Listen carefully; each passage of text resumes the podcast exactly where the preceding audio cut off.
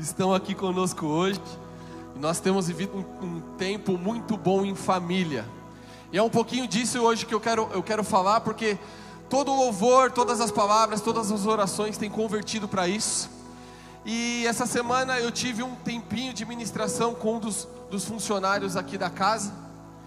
E ali ministrando com ela ali, Deus trouxe uma uma palavra muito forte no meu coração.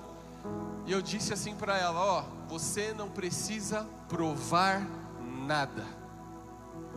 E é desse tema que eu quero falar com você hoje. E isso virou o tema da manhã.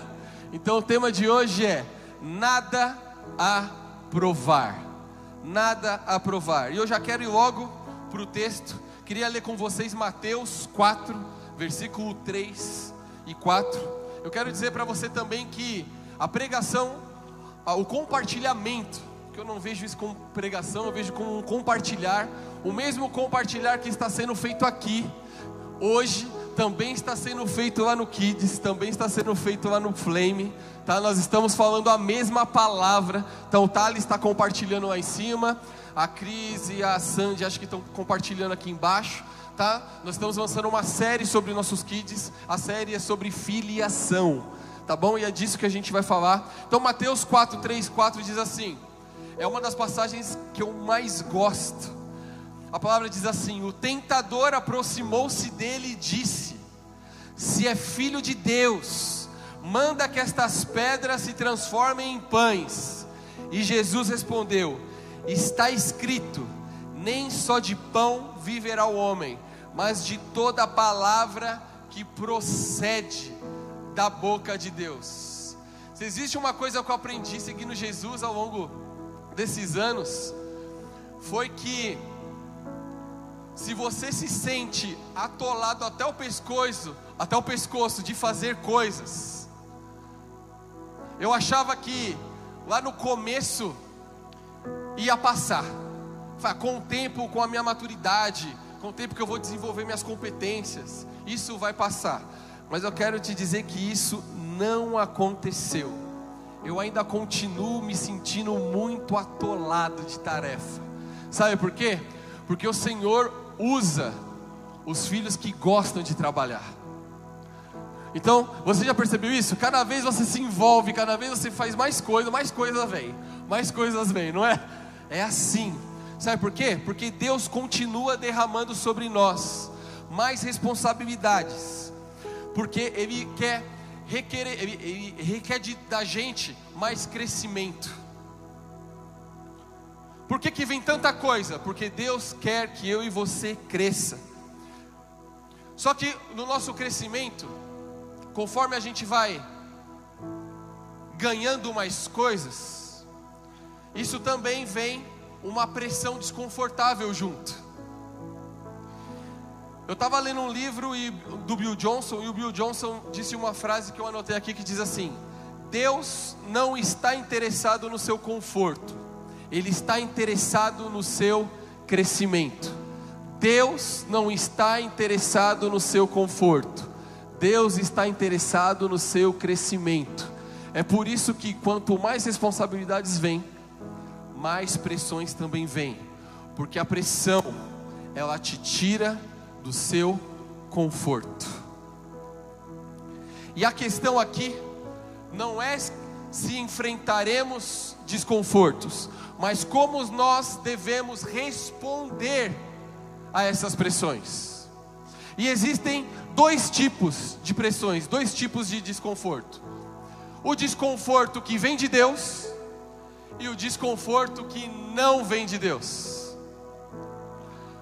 E isso, e é possível a gente reconhecer isso, porque a gente só precisa olhar para qual direção esse desconforto, essa pressão está nos empurrando. Deus sempre vai estar nos convidando, sempre nos impelindo, nos desafiando a níveis maiores de fé e níveis maiores de descanso. Tudo que vem de Deus vem nessa direção. E o que vem do inimigo? O inimigo, ele sempre nos empurra para lutas totalmente desnecessárias e nos empurra para o medo. incentivando sempre você e eu a fazermos coisas com o nosso próprio esforço, com a nossa própria sabedoria e principalmente fazer as coisas em nosso tempo. Porque vamos ser sinceros aqui, bem baixinho agora, nós odiamos esperar, não é verdade? Quantos aqui gostam de esperar? Né? Não tem ninguém que fala, eu gosto, esperar é da hora. Não é, mano. Esperar é um sofrimento, né? Ainda mais quando você anseia para uma coisa, você ora e aí Deus não responde, as coisas não acontecem, e o negócio não vai, né? Eu acho que o paulista lida um pouquinho melhor ainda com a espera do que os curitibanos, pastora Cândida. Por quê? Porque tudo aqui em São Paulo é fila, não é não? tudo aqui é fila. Então, parece que Deus, na nossa cultura, Ele já vem trabalhando no nosso coração.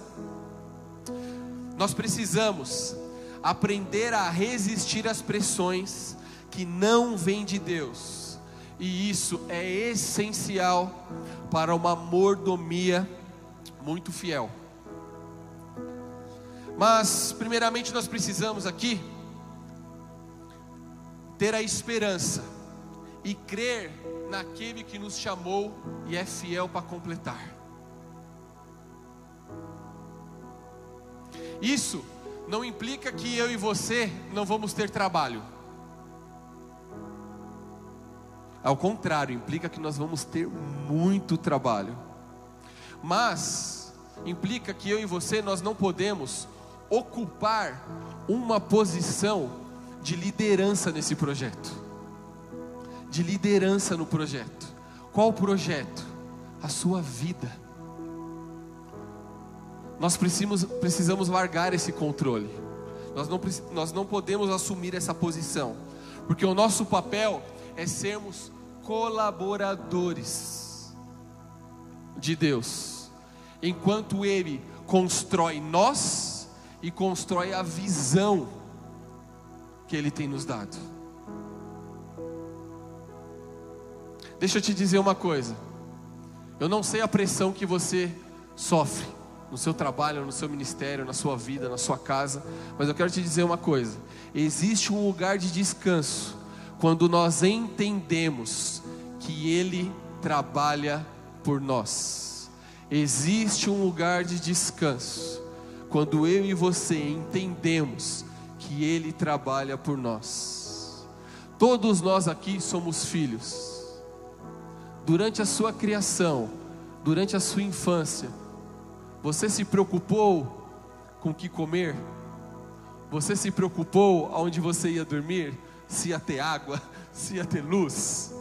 Não é verdade? Porque que a, a, na grande maioria, claro que existe, né? Situações e situações, mas a grande maioria a gente não se preocupou por quê? Porque nós tínhamos um pai que estava trabalhando por nós. Nós tínhamos uma mãe que trabalhava por nós. E hoje muitos de nós somos pais e mães e trabalhamos pelos nossos filhos. Algumas semanas atrás, eu estava em casa, estava num dia de folga, se eu não me engano. E aí eu subi para o meu quarto, passei pelo quarto da minha filha, bati o olho nela e eu senti a Valentina meio abatida, sabe? Meio estagnada. Na verdade, eu senti ela totalmente dominada pelas redes sociais. Que essa geração ela entra no celular e esquece. Ela estava lá no quarto dela. E aí eu fui lá, sentei na cama com ela. Chamei ela, disse para ela: "Filha, você precisa vir para a vida real. Você precisa entender que todo cristão funciona apenas no domínio do espírito e não da carne. E aí eu li para ela João 3,6 que diz: O que nasce da carne é carne, mas o que nasce do espírito é espírito. E a palavra diz que o espírito sobressai a carne. E aí eu entrei ali numa teologia ali, expliquei para ela, falei com ela, e eu me lembrei que o apóstolo Paulo, ele confronta a igreja de Gálatas por eles terem também sucumbido às pressões daquela época dos mestres. sucumbido a, a, ser, a serem totalmente religiosos. Em Gálatas 3,3, Paulo diz assim: Será que vocês são tão insensatos que, tendo começado pelo Espírito, querem agora se aperfeiçoar pelo esforço próprio? Na versão a mensagem, ele coloca dessa forma: olha na versão a mensagem como fica. Permitam-me perguntar como começou a nova vida de vocês? Foi resultado do esforço para agradar a Deus? Ou foi por terem aceitado a mensagem de Deus? É preciso perder o juízo para pensar que é possível completar por esforço próprio aquilo que foi iniciado por Deus. Vocês não foram capazes o bastante para completar a obra de Deus e acham que podem aperfeiçoar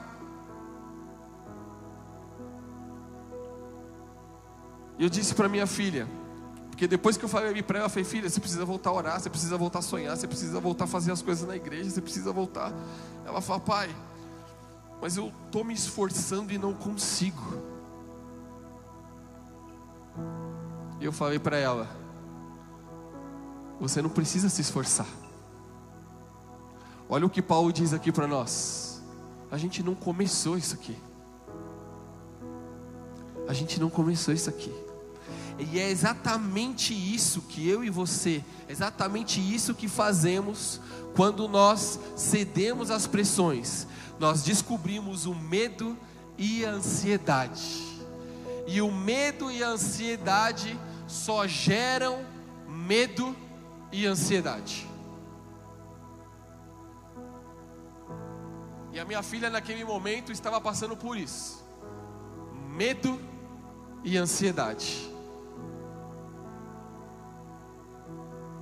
E aonde o celular estagna isso, né? Você fica no Instagram ali, ó, de boa, só passando a vida. Mas eu quero te dizer uma coisa esta manhã: se Deus abre a porta, é Ele que mantém aberta.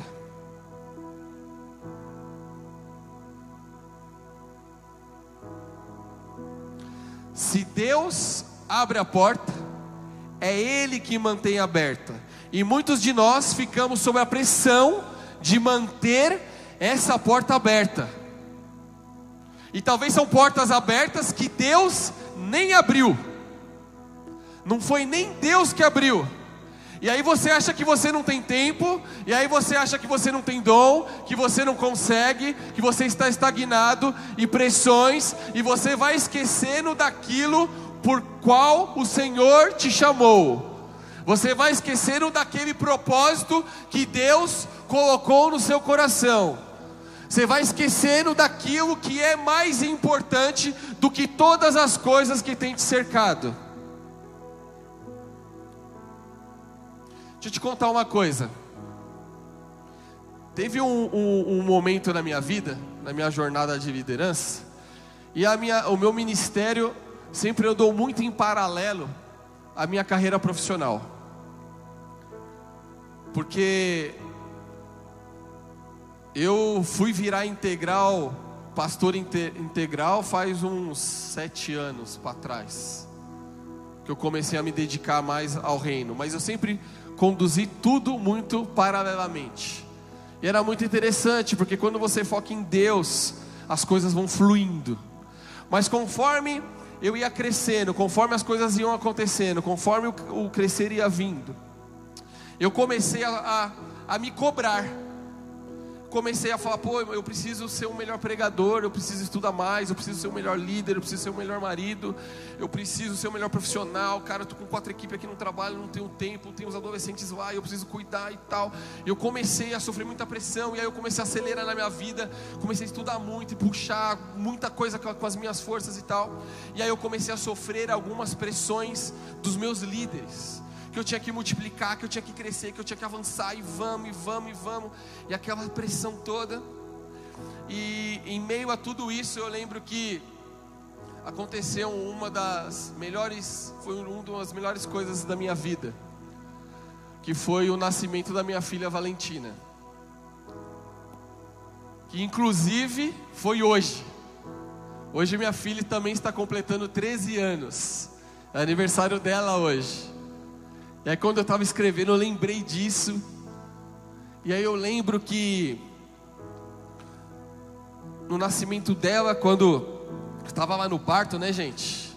Se você é pai, se você está casado, se você ainda não é casado, gere isso no seu coração. Você precisa estar lá na hora do parto. Cara, é um negócio assim, mano, animal, assim, ó, profundo em Deus. É um negócio maravilhoso. Você precisa ter essa experiência com Deus. E eu lembro que meu pai sempre me dizia, né? Talvez você ouviu também isso do seu pai. Ah, mas quando você tiver filho, você vai ver. Já ouviu essa frase? Quando você tiver filho, você vai, você vai ver. E aí eu lembro que quando eu peguei aquela criança, Valentina, nas minhas mãos, tão pequenininha, cabia na minha mão, tão perfeitinha.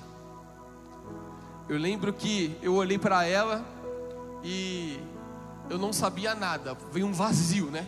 Veio um vazio. Porque você olha e você fala, eu não sei as paixões dela, eu não sei os sonhos dela, eu não sei como vai ser a voz dela, eu não sei o que ela vai pensar, o que ela vai gostar, quais serão os dons e talentos, o que ela vai ter ali. Não sei. Mas uma coisa que quando eu olhava ali eu pensei, e eu estava ali completamente apaixonado por aquela menininha. E eu pensei assim: a coisa mais importante que eu vou fazer na minha vida vai ser cuidar dos meus filhos. E quando eu pensei nisso, eu lembrei do meu pai me dizendo aquela frase. Aí eu me perguntei: será que era isso que ele quis dizer? Será que esse amor? E em seguida eu lembro do Espírito Santo invadindo o meu coração. E eu comecei a refletir. Será que é isso que Deus sente em relação a mim? Será que é isso que eu estou sentindo aqui? Será que Deus está tão comprometido comigo, tão comprometido comigo, ao ponto de me ver bem sucedido, em ver eu cumprir os sonhos e o propósito e o meu chamado?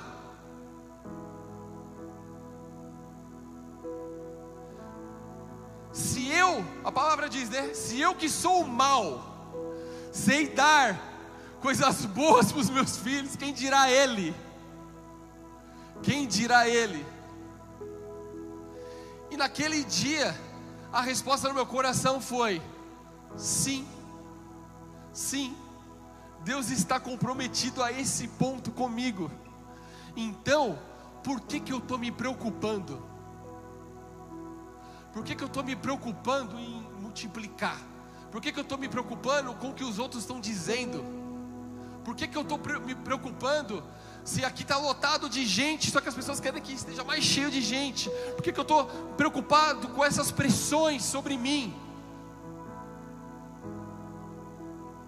Em João 1, 12 diz assim: Contudo, aos que receberam aos que creram em seu nome, Deus lhe Deus o direito de se tornarem filhos de Deus. Filhos de Deus.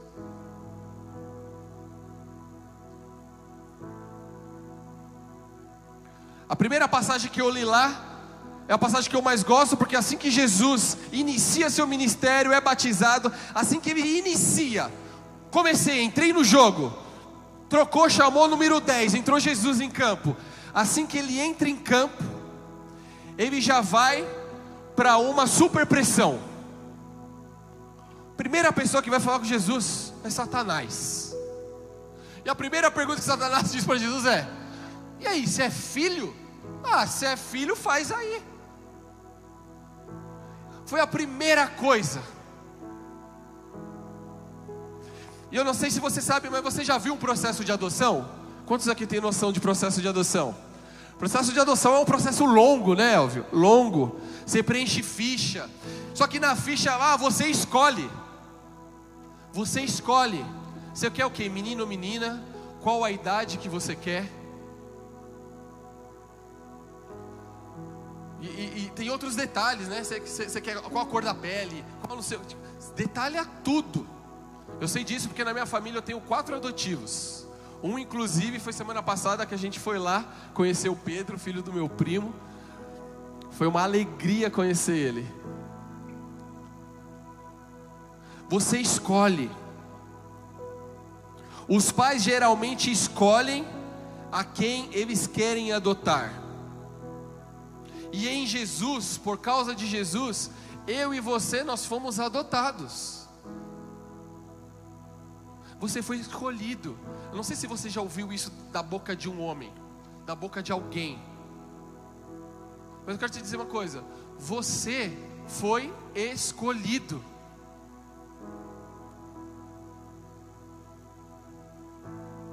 Deus ele nos quis como filho. Foi por isso que ele enviou Jesus. Foi por isso que Jesus foi para a cruz. Foi por isso que depois do terceiro dia Jesus ressuscitou para nos dar acesso ao Pai, para nos reconectar ao Pai, mas não apenas para reconectar ao Pai. Jesus também trouxe um modelo. Jesus veio para nos mostrar como é ser filho. Como que um filho age? Como que um filho anda? Jesus ele não veio apenas para compartilhar a herança dele comigo e com você, mas ele veio nos ensinar. Quando a gente fala de paternidade, um, do, um, um das parábolas mais usadas é a do filho pródigo. Eu já ouvi milhões de coisas ali, a gente vai falar um pouquinho aqui.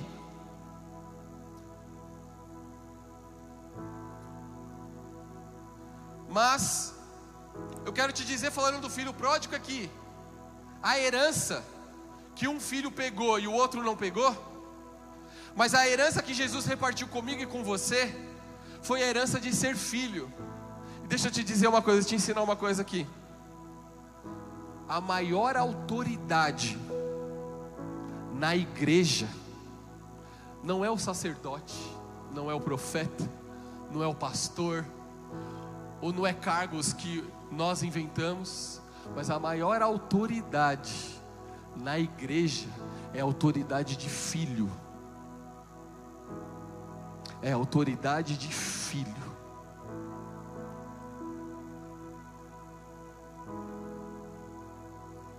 E eu preciso te fazer uma pergunta. Você, com a idade que você tem aí, porque aqui a gente tem um público bem diverso com a idade que você tem aí, você está bem resolvido nesse assunto? Você está bem resolvido como filho?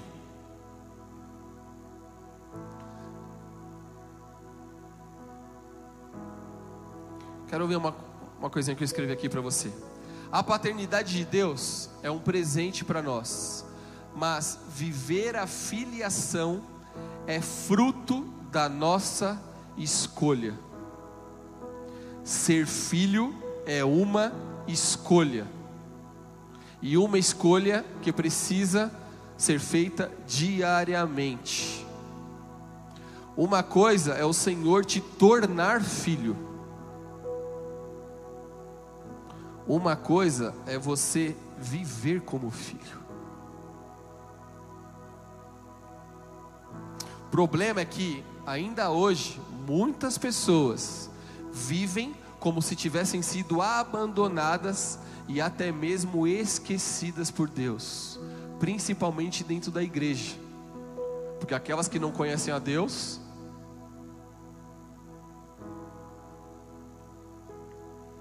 Essa semana eu tive um tempinho com o pastor Oliver. E eu disse pro meu amigo, eu falei, mano, Sabe uma coisa que pega muito para mim? O Oliver falou: O que foi? Eu falei: Cara, como nós somos limitados ao Pai. E como nós ensinamos nossos filhos a serem limitados ao Pai. Quantos nãos eu dou para os meus filhos? Quanta pressão às vezes eu coloco sobre eles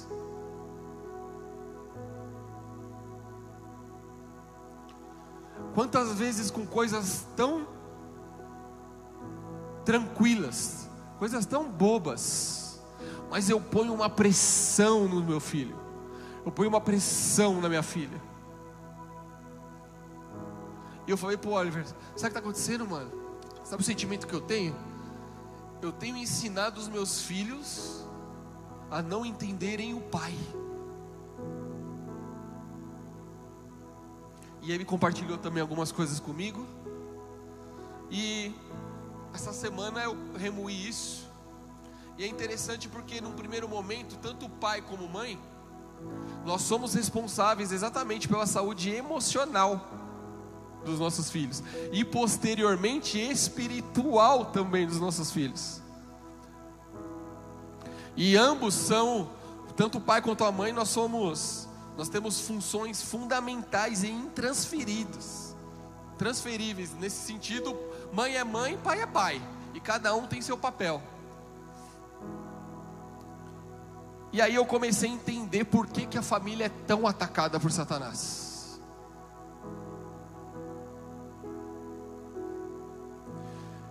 Em todas as áreas, os nossos pais eles são responsáveis pela nossa iniciação em relação à vida. E uma das lições mais importantes em relação à vida é sobre intimidade. Intimidade. A intimidade é a maneira na qual nós deveríamos estabelecer nossos relacionamentos e ter o, coração conectado com as pessoas. E como que esse aprendizado deveria chegar a cada um de nós? Através e por meio dos nossos pais. Quando o nosso coração se une ao coração dos nossos pais, na infância e até no início da juventude, isso vai nos transportar para um outro nível nos nossos relacionamentos. Mas quando isso não acontece, nós também temos uma lacuna emocional.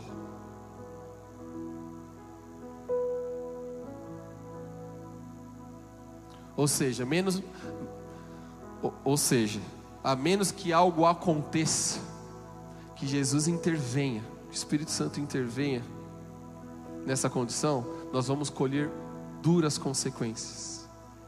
E sabe o que é interessante? É quase inevitavelmente nós transferimos o conceito do que temos com os nossos pais em relação a Deus.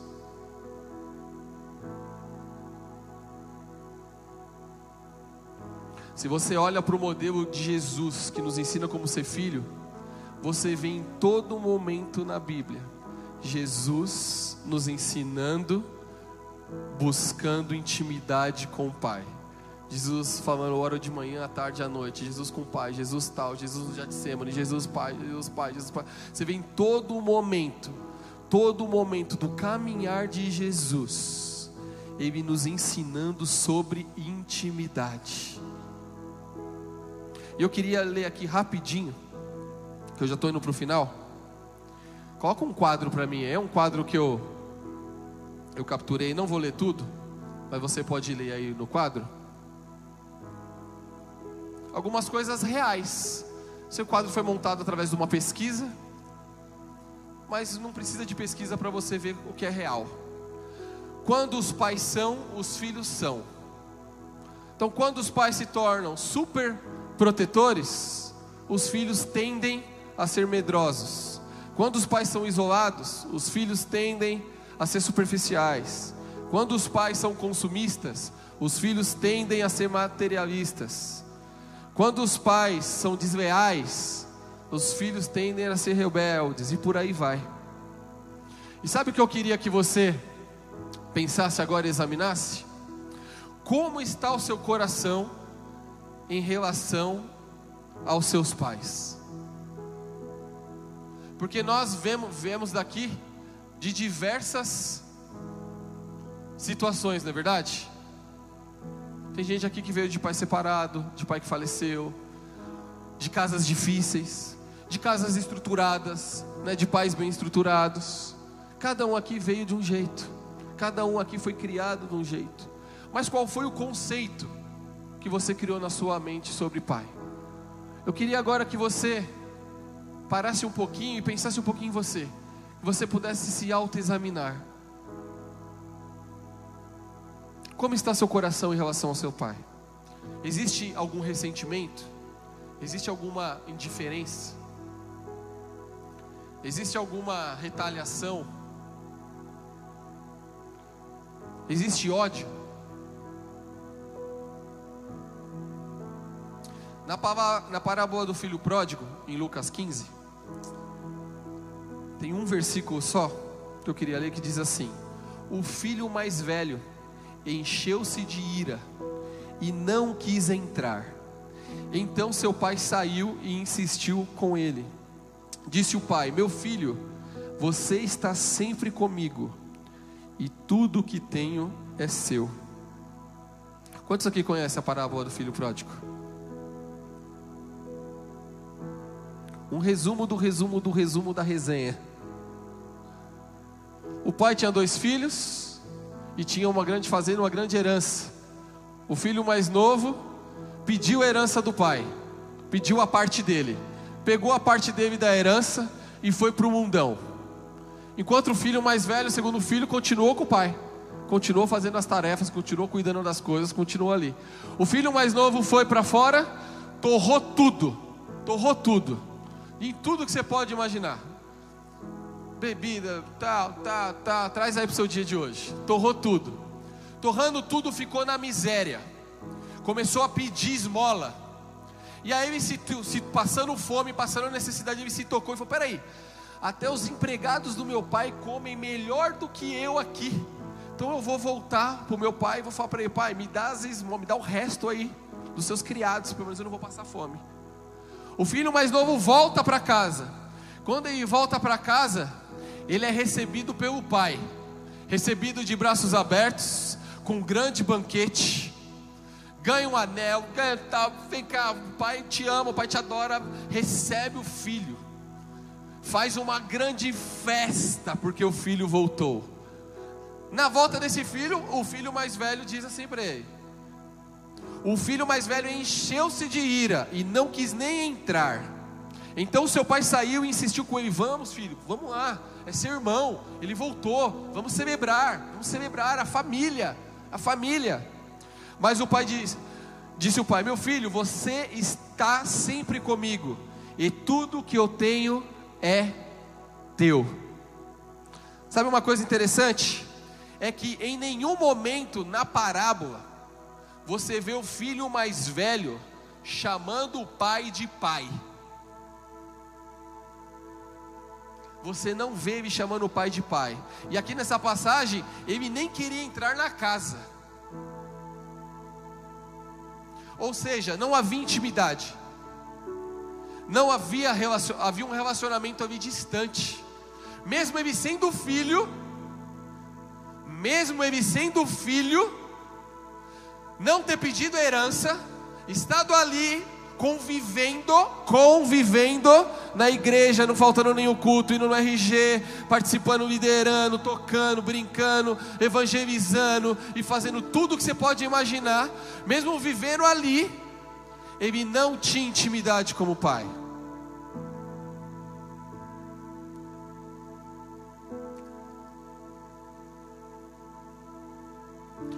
Jesus, através dessa parábola, ele quis nos ensinar que apesar de perto, o segundo filho também estava longe.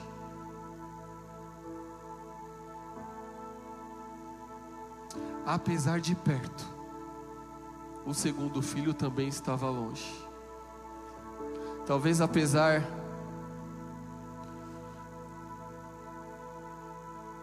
de eu e você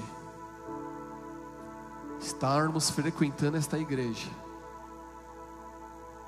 estarmos frequentando o RG, estarmos servindo em ministérios, estarmos até evangelizando.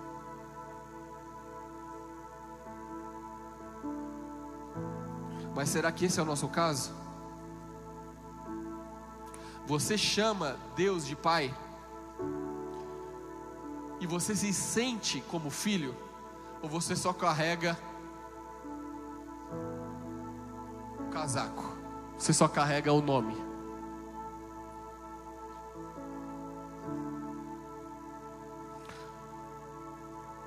Nós precisamos admitir a nossa orfandade espiritual. Nós precisamos admitir que a parábola do filho pródigo, Deus só quis nos ensinar uma coisa: que a maior herança que Ele pode dividir comigo e com você é de sermos filhos, é de sermos filhos. E Jesus, quando enfrentou Satanás lá no começo, que Satanás questionou, pressionou ele, dizendo: Se você é filho de Deus, então faz aí, faz aí as pedras se transformarem em pão.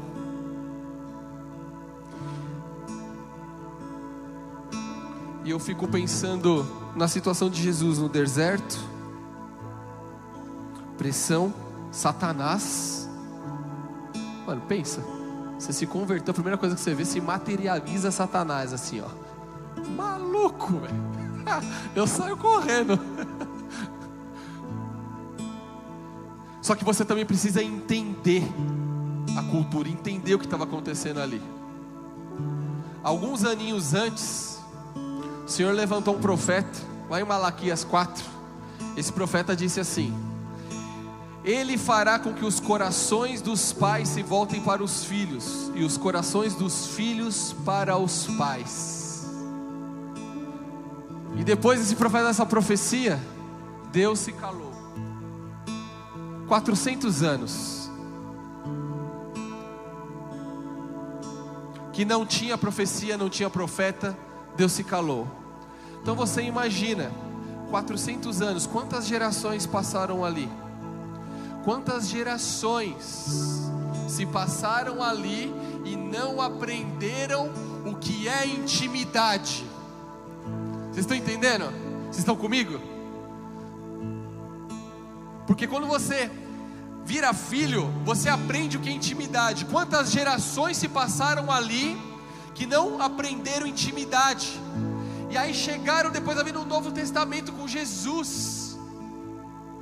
E a palavra diz que depois que Satanás questiona se ele é filho, em seguida ele responde. Olha que Jesus responde, que maravilhoso. Está escrito: nem só de pão viverá o homem, mas de toda palavra que procede da boca de Deus. De toda palavra que procede. Sabe por quê? Porque momentos antes, um pouquinho antes ali, ele ouviu, ele ouviu do pai dele, quando ele foi batizado, uma pomba veio sobre ele, ele ouviu em alto e bom som: Este é meu filho amado, no qual eu tenho muito prazer. De qual eu tenho muito prazer.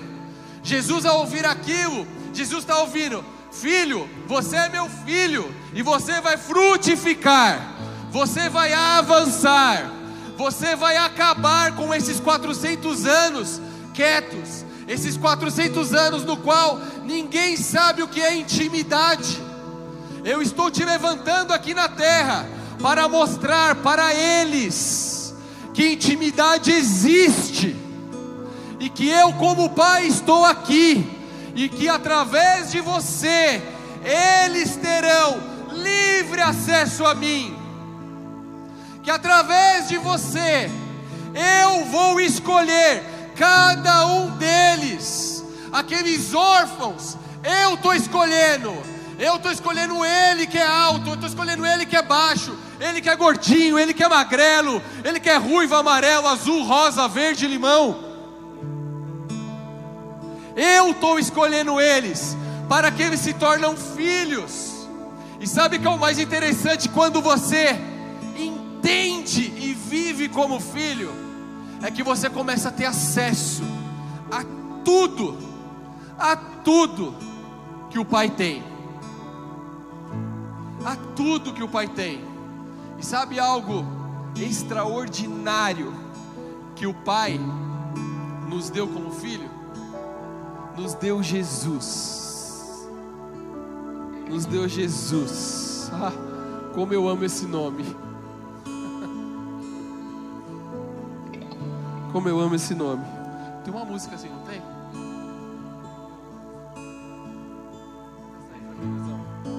essa pra mim aí. Queria que você fechasse seus olhos enquanto o El vai ministrar aqui. E peça para que o Espírito Santo venha falar ao seu coração. Talvez você está aqui nessa manhã e você não se sente filho. Talvez você não aprendeu essa intimidade. Sabe a inconstância? A inconstância que às vezes você tem de buscar Deus, de orar, de tal. Sabe por que você tem essa inconstância? Por causa do conceito na sua criação com seu pai. É por causa disso que você é inconstante. Eu me coloco nisso, viu, gente? Confessei isso de manhã para minha esposa. Falei, amor, descobri porque às vezes eu me sinto tão inconstante, é tão difícil. Eu caminho, mas é uma luta caminhar. É porque em algum momento o conceito de intimidade não foi gerado no meu coração quando eu era pequeno. Porque minha mãe se converteu quando eu tinha 16 anos de idade. Meu pai se converteu quando eu tinha 20 anos de idade. Então eu passei uma infância sem, sem saber. Mas o Senhor veio na minha vida e houve transformação. E hoje de manhã, ao confessar para minha esposa, eu decidi. Eu entendo, Senhor, o que é ser filho, e eu não serei mais inconstante, e eu vou ensinar intimidade aos meus filhos, porque não vou passar de pai para filho, isso acabou aqui. Eu preciso entender, entender que eu fui levantado para olhar para o filho modelo que é Jesus. Então feche seus olhos. Comece agora a se autoanalisar. Comece agora a se autoanalisar, porque esta manhã é uma manhã sim de gratidão, mas é uma manhã também de cura. É uma manhã de filiação. Às vezes você está aqui na igreja há anos, há anos você anda pelo evangelho, há anos você segue Jesus. Mas também faz anos que você não se sente filho. velho estava com o pai, andava com o pai, mas não tinha intimidade com ele. Nós, como igreja de Jesus, nós não vamos cometer os mesmos erros, porque Jesus é nossa direção. Jesus é nossa direção. Oh, Pai, como eu amo o seu nome.